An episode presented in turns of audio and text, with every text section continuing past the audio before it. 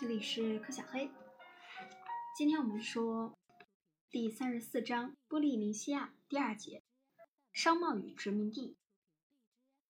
与持续而系统的对非洲和南北美洲进行探索和殖民占领相反，欧洲最初与大洋洲的接触是短促的。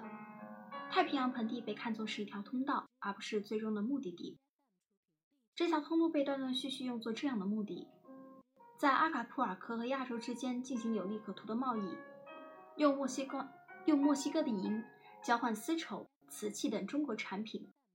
和探索一条从北太平洋经过北美洲的北冰洋到达哈德森湾的海上通道。十八世纪后期，欧洲人开始重新评价太平洋盆地，认为它是一个具有内在价值的区域。他们被这里的在世界市场上很有价值的海产品所吸引。在大规模生产植物油和勘探提炼石油之前的那些日子里，金鱼油和海豹油是十分珍贵的。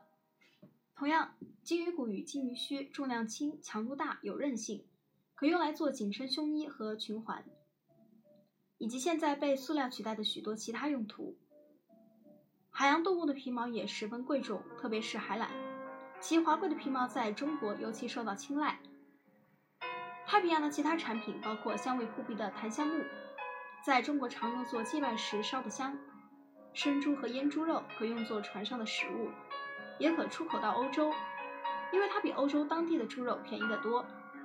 和一些礁石上及泻湖里的小产品，如珍珠贝、玳瑁壳和海参，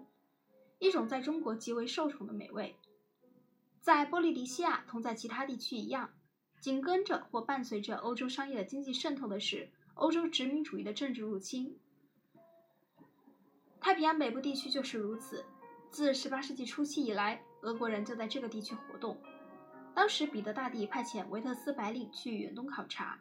以确定亚洲和北美洲的连接，如果这种连接存在的准确情况。在那次考察中，俄国人发现海獭与海豹皮所提供的财富，能与西班牙西班牙人在阿兹特克和印加帝国得到的金条相媲美。我不知道是读海獭还是海赖，你们可以去查一下，一个反犬旁加一个赖。为了利用这个机会，莫斯科于1799年特许成立了俄美公司。该公司不久就完成了这一使命。到1818年时，它已运出8万张海獭皮和149万五千张海豹皮。在这一过程中，他们在太平洋北部海域大量捕杀了这些动物，以及被充分利用的土著爱斯基摩人和印第安人。在好战的经理们的领导下，俄美公司试图在这里既建立贸易站，又建立殖民地。到1820年时，俄国大约有15个殖民地散布在白令海峡和罗斯堡之间的海岸上，后者与旧金山北部相距仅100公里。不过，这些殖民地没有使太平洋沿岸俄国化，就像大西岸、大西洋沿岸西西班牙化、英国化和法国化那样。根本的原因是没有大批俄国移民移居太平洋北部地区，而与之相比，大批西欧移民则定居在从纽芬兰到火地岛整个大西洋沿岸地区。在喷气时代以前，行船横渡海洋要比穿越将俄国中心地区与太平洋海岸隔开的绵延数千英里的荒无人烟的西伯利亚地区容易得多。因此，那十五个一直延伸到加利福尼亚的。俄国殖民地仍与世隔绝，在那里零星的占据了立足点。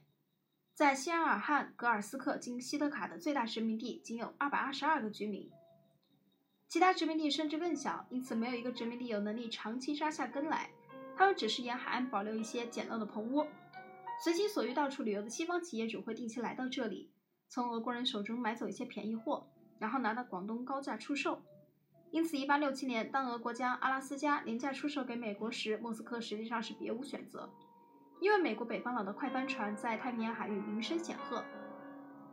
因为美国的边疆居民正乘着他们有棚顶的大卡车，不可阻挡的由陆路向西海岸挺进。与俄国人毫无结果的努力不同，西欧人很快便控制了太平洋盆地，正如他们早已控制了大西洋一样。他们拥有远为优越的商业和航海资源。使他们能将其注意力集中在那些最具经济价值和战略意义的岛屿上，然后再将他们一个一个的强行占为己有。例如，1874年，英国占领了斐济；同样，1880年，法国占领了塔希提岛一八九八年，继西班牙、美国战争之后，美国占领了夏威夷、关岛和菲律宾。一九一四年，随着第一次世界大战的爆发，新西兰军队占领了萨摩亚，澳大利亚军队占领了德属新几内亚和部分拜斯麦群岛。因此，到一九一四年时，大洋洲和非洲一样，已被瓜分并被纳入世界范围的诸欧洲帝国之中。我们下一节会讲的第三节欧洲的影响。这里是全球通史，从史前史到二十一世纪，第三十四章波利尼西亚。嗯，我查一下刚刚那个字，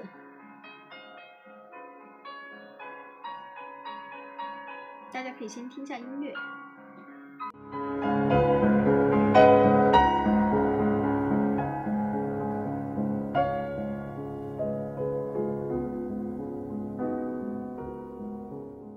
哦，刚刚那个字读作塔，海塔、旱塔、水塔。好，我们下次见。